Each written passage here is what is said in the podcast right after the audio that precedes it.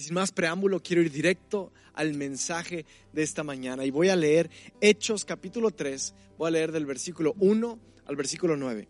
Quiero que pongas mucha atención porque es la historia con la que voy a iniciar.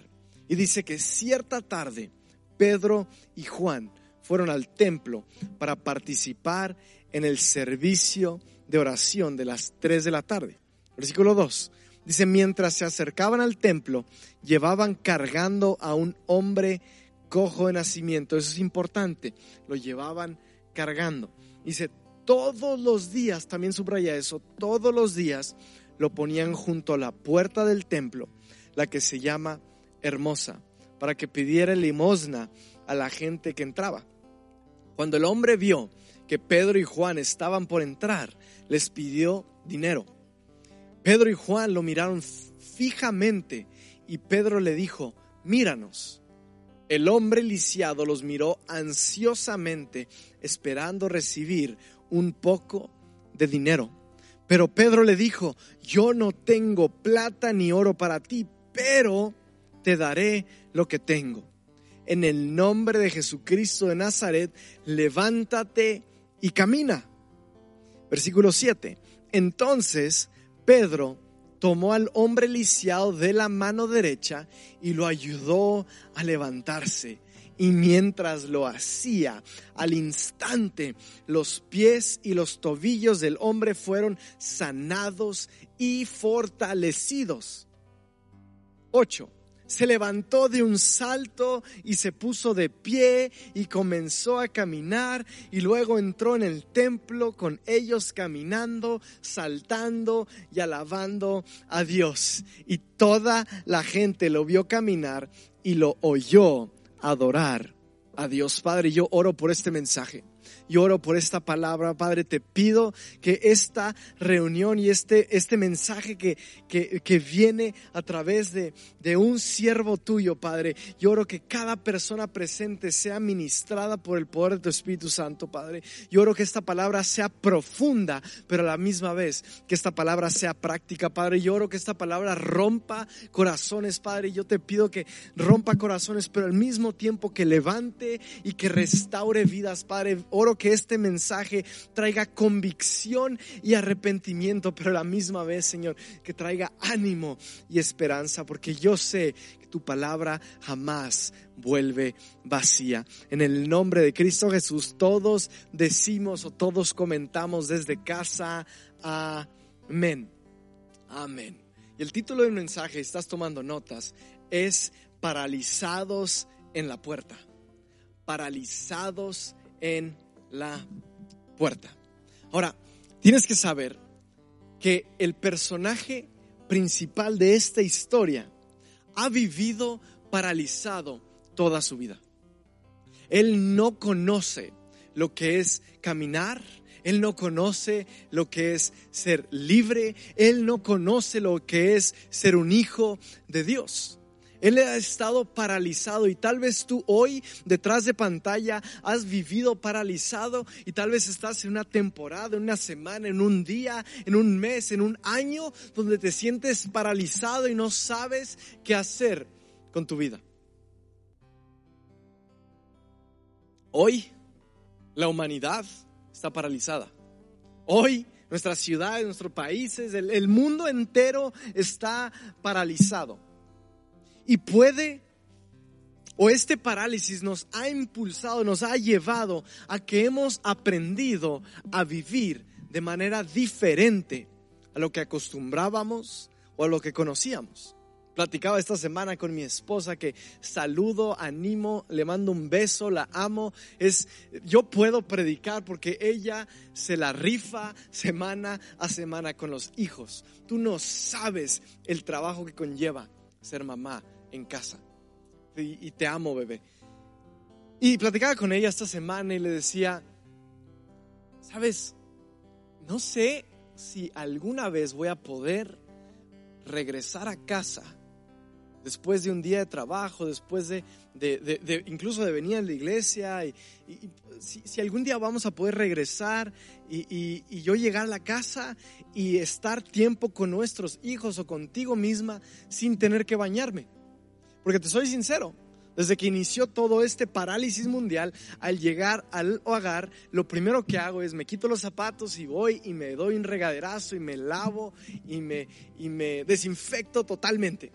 Y ya puedo saludar a los hijos y saludo a mi esposa. Y, y, y a lo que voy con esto es que hemos adaptado una manera de vivir en medio del parálisis. Y pudiera ser esta mañana que tú has aprendido a vivir paralizado. Ahora, pon a un lado el tema de COVID, yo estoy hablando de algo mayor. Has vivido, has aprendido a vivir paralizado en tu mente, paralizado en tu corazón, paralizado en tu vida entera. Porque cuando, eh, eh, mira, te, te voy a explicar, cuando vives paralizado, aprendes a vivir con ello. Y a esto le llamo el fenómeno de, o, el sistema de supervivencia. Aprendes, mira, este, este, este hombre, su día a día, más o menos se veía así, se despertaba, abría los ojos, de, tal vez de, su almohada, abría los ojos, se cepillaba el pelo, se lavaba la cara, tal vez se daba un baño, esperaba a que dos de sus amigos, eso es bien importante, amigos, ahorita te explico por qué, lo cargaran y lo llevaran a que sentarlo a la puerta, la hermosa, que, a que pidiera limosna todo el día y todos los días eran exactamente lo mismo.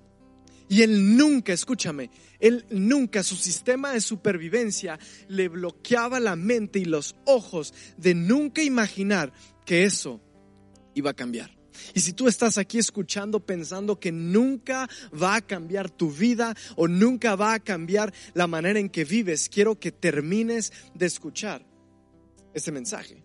Porque la tensión aquí, o lo que me parece así como súper irónico, es que está sentado a la puerta titulada La Hermosa. Esto me refiero cuando tú estás en medio de una situación terrible sentado a la puerta de algo hermoso.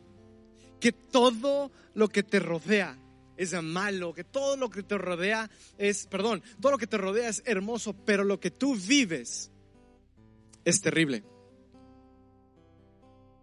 Y lo que produce eso es estar sentado eh, y produce algo que yo titulo fantasmas de incertidumbre. ¿Lo puedes repetir conmigo? Empieza a luchar con fantasmas de incertidumbre. Incertidumbre primero del lugar. Porque está a la puerta la hermosa. Es decir, que no está ni adentro, pero no está afuera. Hay incertidumbre en el lugar.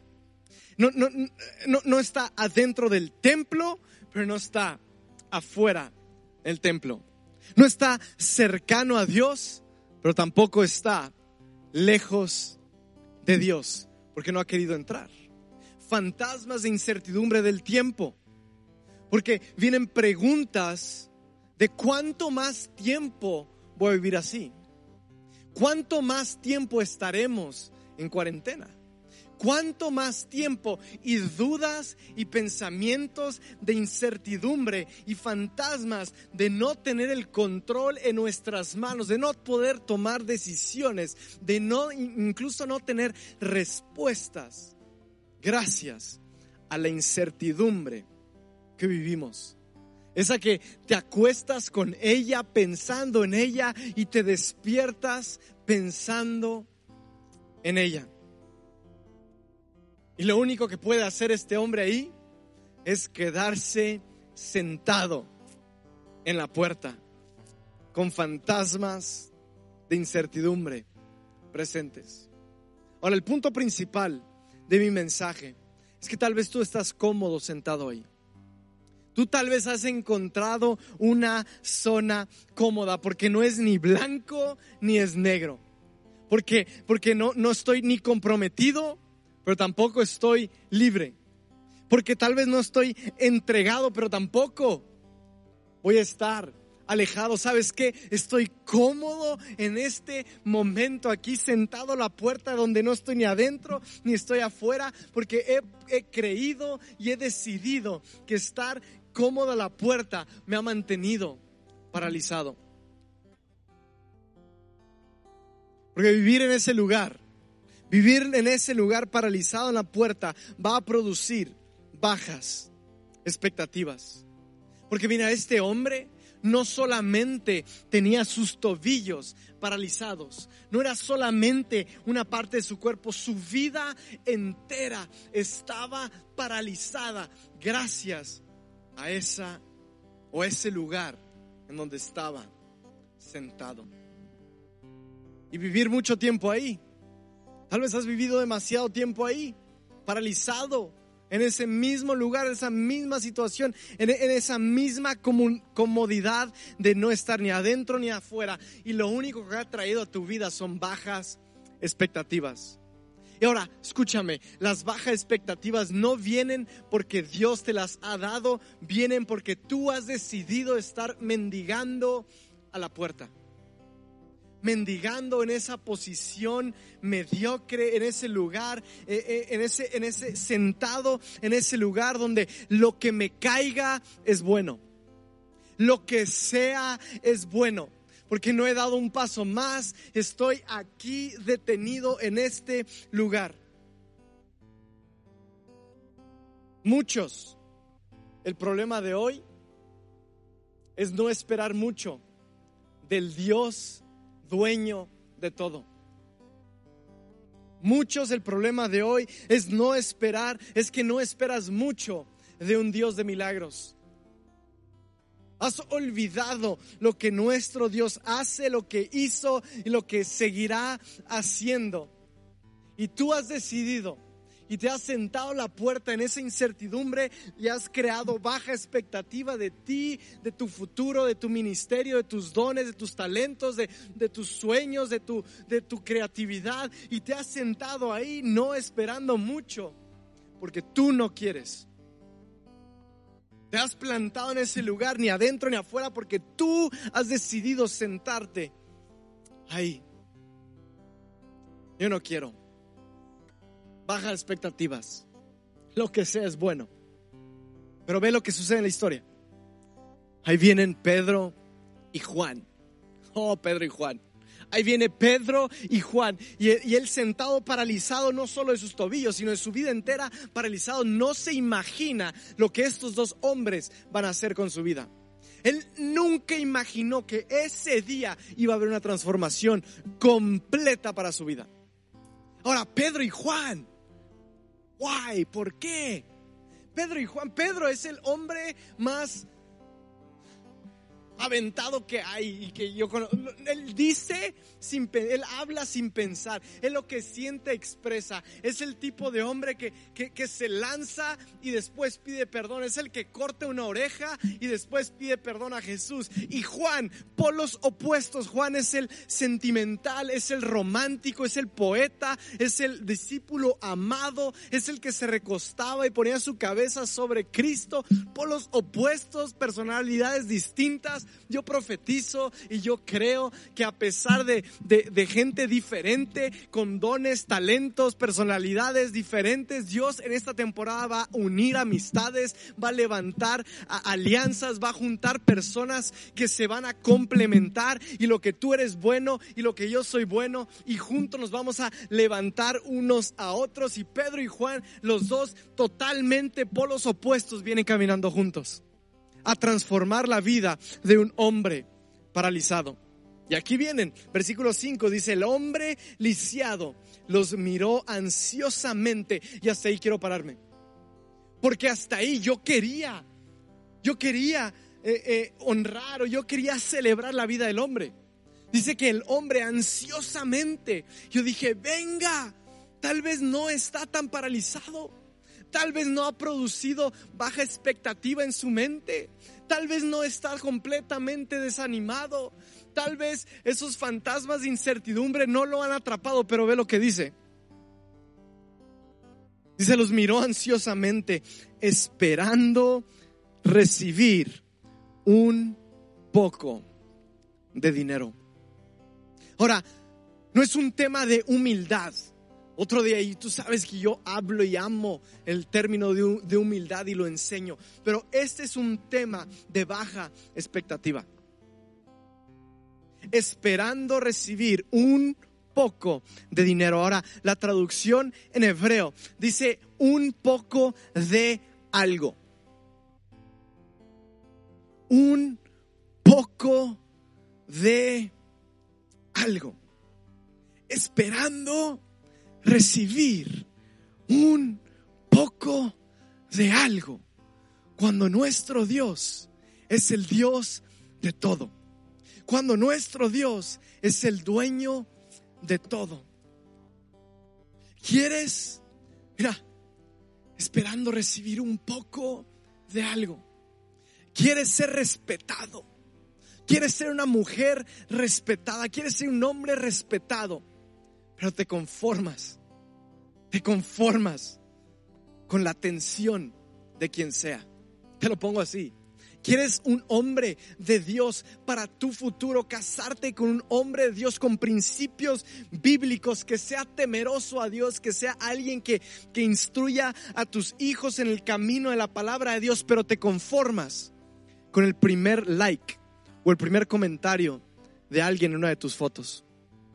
Esperando recibir algo, esperando recibir lo que sea. El versículo 6. Este versículo me encanta porque pareciera que es el gran final. Pareciera que esta historia va a terminar en un home run, va a terminar en, el último touchdown, en el último segundo, en el, en el gol, en, los, en el minuto de compensación del segundo tiempo. Y ve lo que dice. Dice, pero Pedro le dijo, yo no tengo plata ni oro para ti, pero te daré lo que tengo. En el nombre de Jesucristo de Nazaret, levántate y anda. Y eso es para alguien. En el nombre de Cristo de Nazaret, en el nombre de Jesucristo, levántate y anda. Y yo estoy creyendo, yo profetizo que hoy hombres y mujeres se van a levantar y van a andar y van a salir de su comodidad y van a salir de esas bajas expectativas y van a salir de esa incertidumbre y van a salir de ese miedo. Y hoy se van a levantar en el nombre de Jesús. Ahora, lo que está sucediendo aquí, familia, lo que está sucediendo aquí es un cambio total. Puedes decir eso conmigo. Un cambio total. Ahora, no estoy hablando de un escalón más.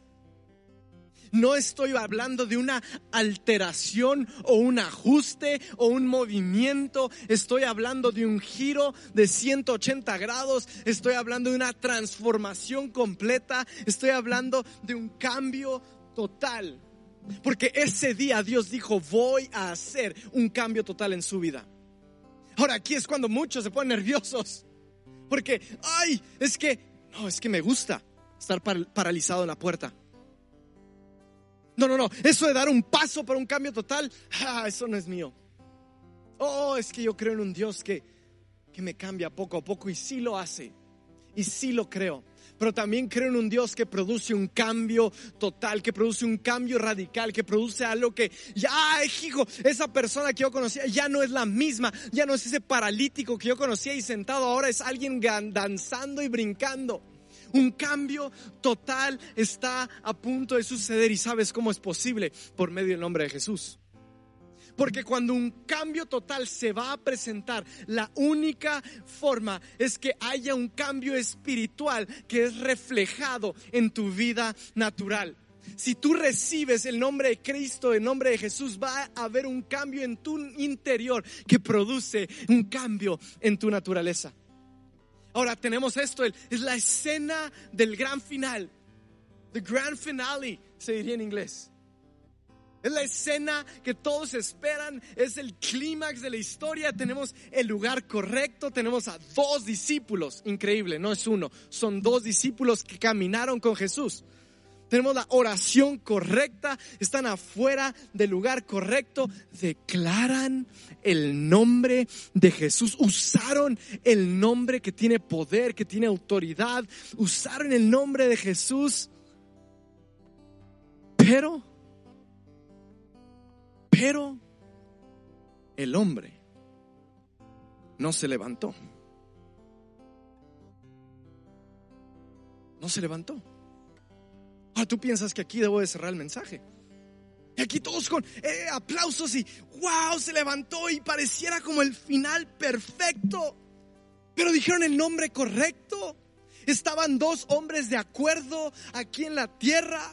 El problema correcto, la enfermedad correcta, el paciente, el tiempo, el lugar, todo.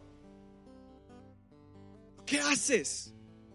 Cuando haces todo lo que debes de hacer y el hombre no se levanta. Y así como tú, yo estaba, yo pensé que ahí iba a terminar la historia. Pero no se levantó. Y conmigo no se levantó. Final del versículo 8. No se levantó. Dice Pedro, en el nombre de Jesucristo de Nazaret, levántate y camina. Y lo dice con exclamación, con, como una orden, como un grito, levántate y camina. Y hay una pausa, punto. Tienes que leer el 7 para darte cuenta de lo que sucede. Y dice, entonces,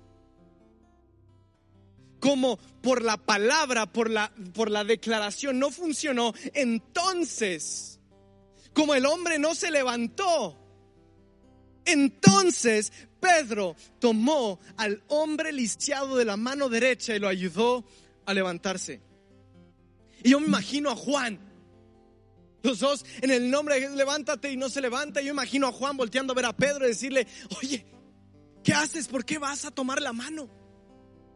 Y Pedro agachándose y, en, vez de, en vez de dirigirse al pie, se empieza a dirigir a la mano. Y Juan dice, Pedro, es que no es la mano, es el tobillo, es el pie. Pero sigues imponiendo manos en el problema y no en tu poder.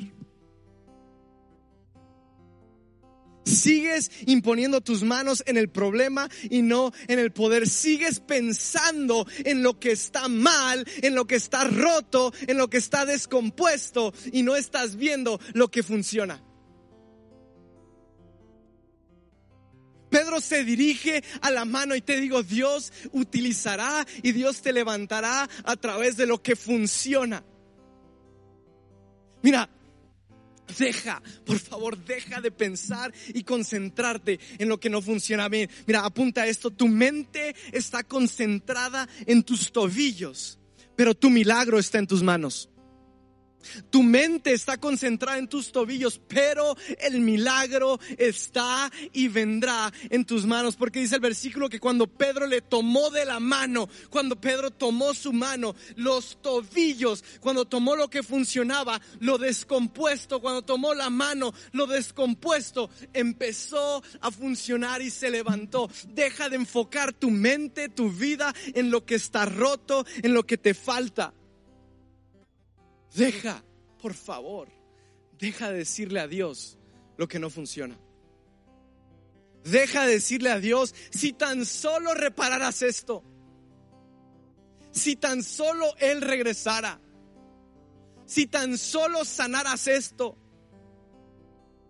si tan solo no hubiera muerto esto o aquello.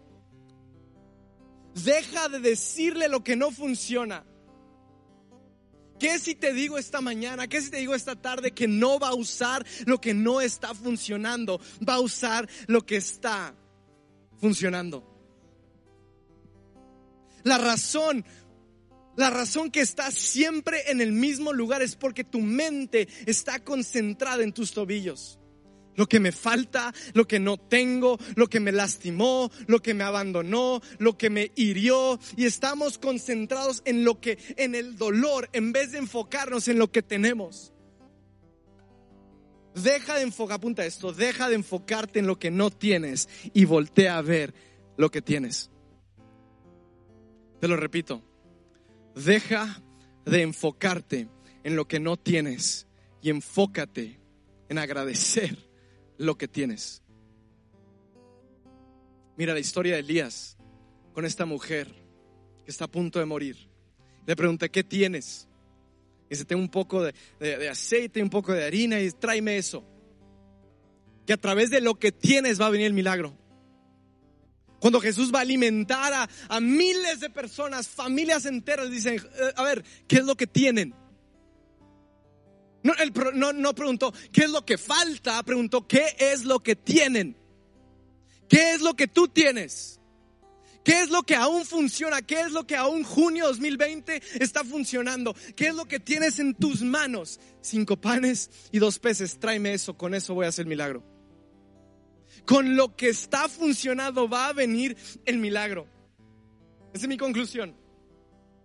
Esa es mi conclusión. No se levantó con la primer oración porque él no quiso. No, no, no, no es que le faltó poder al nombre de Jesús, no, es porque Él no quiso, así como tal vez tú no quieres.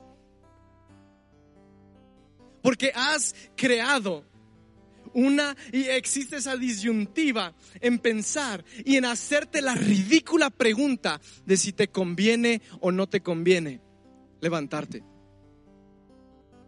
Y has vivido paralizado en tu mente y tu prisión y tu dolor y tu rotura ha sido tan cómoda que has decidido tú mismo vivir en esa rotura y constantemente recordarte a ti de lo que no tengo, lo que me falta, lo que está roto y yo estoy bien aquí. Tanto que creas mismas peleas y pleitos y, y destruyes y lastimas porque has encontrado comodidad en vivir paralizado, mendigando migajas. Lo que caiga es bueno.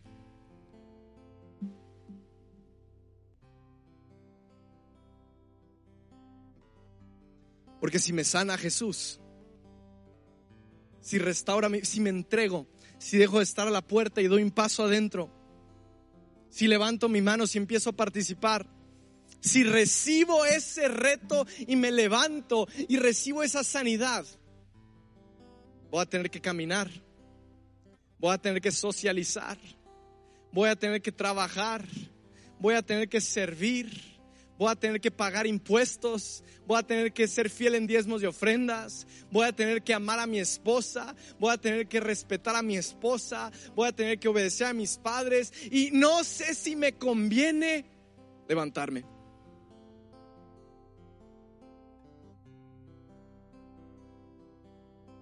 Yo sé que da miedo. Está, bien. Si tú estás ahí temeroso pensando, dudando, quiero decirte que no vas a estar solo. Porque cuando te levantas, Dios mismo, Jesús mismo, es quien te toma de la mano. Yo no te juzgo. No te juzgo. Yo entiendo que el estar bien a veces da miedo. Es un terreno que no conoces. Es un terreno que has estado viendo, analizando, pero has estado cómodo donde estás. Pero hoy quiero decirte algo. Dios quiere que sepas que aún en esa vida paralizada que tienes, aún en ese estado paralizado que tú llamas tu vida normal, aún en medio de lo que tú ves y sientes que estás roto y estás viviendo algo terrible en medio de la puerta hermosa, Dios te dice hoy que hay algo que aún funciona.